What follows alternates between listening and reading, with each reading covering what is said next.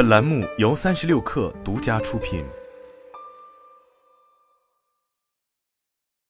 等完来自神意局，如果你把一周中自己可以支配的时间加起来，那么地球上的每一个人，不管他从事什么职业，总的来说都是一样的，每周一百六十八小时，除去周末就是一百二十个小时。每天睡上一觉，工作日你最多只剩下九十个小时的清醒时间，算上吃饭、洗澡以及所有人类每天都需要做的基本事情。那么，如果你没有孩子或其他不可推卸的义务，你每周最多有八十个小时是可自由支配的。时间如此之少，但我们却把大量的精力浪费在了低效益的工作上，使自己感到疲倦和不满。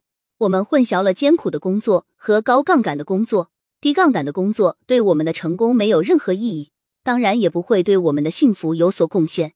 那么，我们怎样才能把时间和精力集中在既高效又对大脑有益的高杠杆活动上呢？一，不仅仅是移动指针不必要的文书工作、冗长的会议、赶 DDL、修改文章中的错别字，这些活动有什么共同之处？他们是乏味的、令人沮丧的，而且通常是可以避免的。移动指针一词起源于测量仪器。如测速仪，而如今这个词已经成为你会在许多组织中听到的被过度使用的商业术语之一，用来描述那些微小而有显著影响的工作。虽然对于一个庞大的组织来说，追求许多这样的指针活动是有意义的，但对于个人来说，遵循这样的策略则可能会让你疲于奔波，而且效果适得其反。移动指针可能意味着一定程度的艰苦工作，但它与高杠杆活动不同。杠杆的基本原理是。使用杠杆来放大你的输入，从而产生更大的输出。一个好的杠杆就像一个能量倍增器，与其移动指针，不如学会操作最有效的杠杆。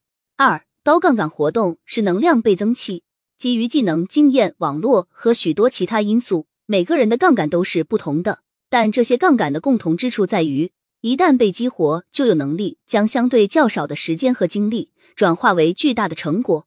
不知道这样的能量倍增器是什么样子的？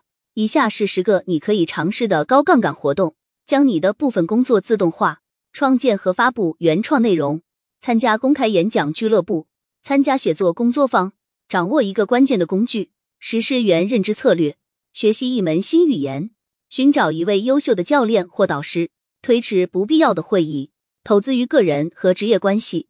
显然，你不应该同时追求所有这些活动，许多活动甚至可能不适合你。我列举出这些活动，只是为了说明问题。此外，对别人来说是高杠杆的活动，对你来说可能是低杠杆的活动。你要问自己的主要问题是：与完成这些活动所需的努力相比，其带来的影响是否是巨大的，以及他们是否能让你有更多的时间和精力专注于真正重要的事情。通过有目的的选择，在生活和工作中激活哪些杠杆，你可以保留自己的很多时间和精力，从而在不牺牲精神和身体健康的情况下实现自己的目标。三、明确你的高杠杆活动。正如投资者乔治·索罗斯在其著作中所写的那样，把现有的资源更好的利用起来，比开发不存在的资源要容易得多。高杠杆活动不是创造更多的时间或消耗你更多的精力，相反。其目的是为了更好的优化你的资源，把注意力集中在工作上，而不仅仅是移动指针。为了确定这些高杠杆活动，你需要思考如何分配资源。一、记录里的日常活动。第一步是了解你目前花费时间和精力的方式。我们经常高估或低估自己花在某些活动上的时间。当我们很开心时，时间似乎过得很快；而当我们做无聊的事情时，时间却又过得很慢。但时间感知与杠杆无关。你需要花几天时间记录下自己是如何度过一天的，甚至可以安装一个时间跟踪应用程序来帮助精确记录。二，选出你觉得最适合的任务。更好的做法是专注于那些只有你才能完成的任务。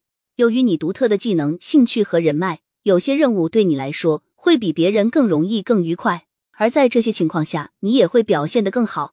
例如，团队中的某些人可能更适合创建和设计业务演示文稿，而另一个团队成员可能是最擅长发破冰邮件 （cold email） 和召开首次会议的人。